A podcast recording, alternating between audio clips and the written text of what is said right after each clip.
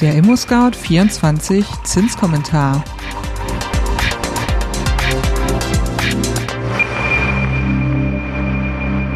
Hallo und herzlich willkommen zum ImmoScout 24 Zinskommentar Podcast. Der Krieg in der Ukraine ist das alles beherrschende Thema zurzeit und er wirkt sich auch auf die Zinsen aus. Sie steigen gerade rasant an, was wir in dieser Podcast-Folge genauer untersuchen wollen. Doch zuerst wie immer das Wichtigste in Kürze. Erstens. Die Inflation in Europa ist im Februar auf 5,8 Prozent gestiegen.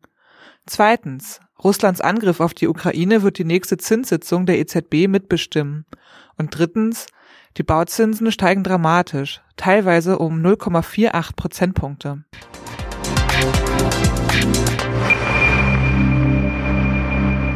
Nichts zu sagen kann schon einiges bedeuten. Bei der letzten Zinssitzung der Europäischen Zentralbank EZB legte Präsidentin Christine Lagarde ein bedeutsames Schweigen an den Tag. Noch im Dezember bekräftigte sie ihre Aussage, dass eine Anhebung des Leitzinses im Jahr 2022 eher unwahrscheinlich sei. Diese Bekräftigung blieb beim letzten Mal aus. Mehr noch, sogar ein Die Situation hat sich in der Tat geändert kam ihr über die Lippen. Als Christine Lagarde das sagte, wusste sie noch nichts von der Inflationsrate im Euroraum, die im Januar erstmals eine 5 vom Komma hatte und im Februar sogar auf 5,8 Prozent kletterte.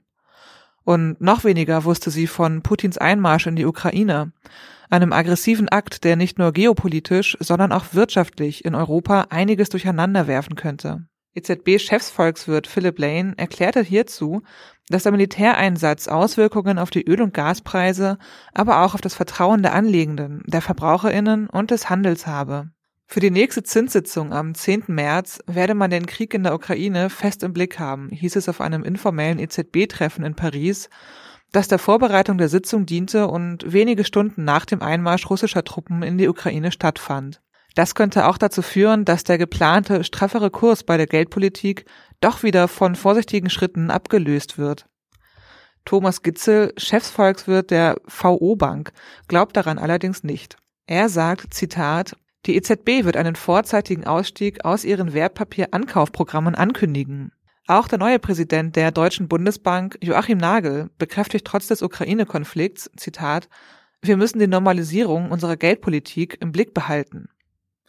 Bisher war geplant, das pandemiebedingte Anleihenkaufprogramm PEP im Frühjahr enden zu lassen und auch das Vorpandemieprogramm APP zumindest zu reduzieren.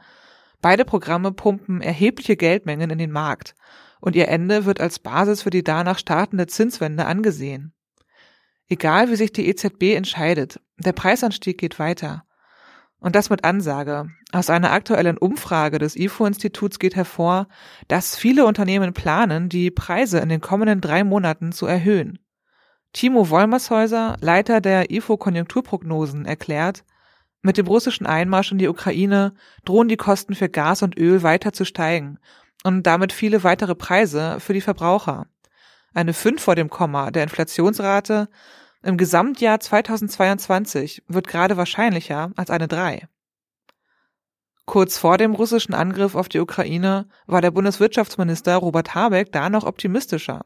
Zitat Ich nehme an, wir werden jetzt kurzfristig ein Ansteigen der Gaspreise erleben. Mittelfristig hoffe ich, dass sich der Markt schnell wieder beruhigt. Fragt sich nur, wer Recht behält. Auch bei der Fed in den USA hatte man sich vor dem Beginn des Ukraine-Kriegs schon auf die ersten Zinsschritte verständigt. Nun ruderte Fed-Präsident Jerome Powell zumindest teilweise zurück. Der Krieg schickte die Börsen auf Talfahrt. Die Inflation werde vor allem durch die steigenden Energiepreise angefacht. Da wolle man der Wirtschaft nicht auch noch das Geld entziehen.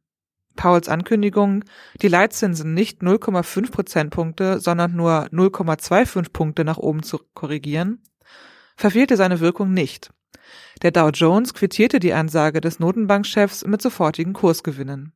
Bei den Bauzinsen ist es für die Marktberuhigung vermutlich zu spät. Etwas mehr als die Hälfte der vom Baufinanzierungsvermittler Interhyp regelmäßig befragten Expertinnen sagt zwar eine kurzfristig gleichbleibende Zinsentwicklung voraus, auf lange Sicht, also auf etwa sechs Monate bis ein Jahr, sind sich aber alle Expertinnen darin einig, dass die Bauzinsen steigen werden. Das tun sie auch jetzt bereits. Und das so schnell wie lange nicht mehr. Ähnlich rasant nach oben ging es zuletzt Mitte Juni 2015, also vor beinahe sieben Jahren. Mirjam Mohr, die Interhyp-Vorständin für das Privatkundengeschäft, zeigt sich darüber erstaunt. Sie sagt, die Schnelligkeit der Zinserhöhung beim Baugeld haben viele Expertinnen und Experten nicht erwartet. In wenigen Wochen sind die Bauzinsen um 0,5 Prozentpunkte gestiegen.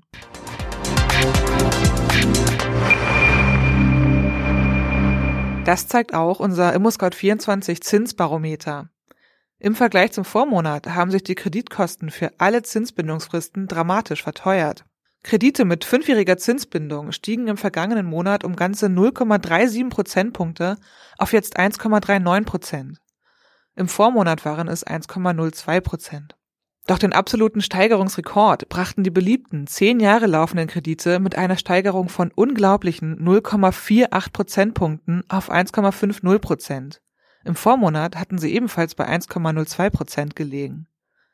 Ebenfalls sehr hoch stiegen die 15 Jahre gebundenen Kredite. Sie landeten bei 1,74 Prozent und steigerten sich somit um 0,43 Prozentpunkte.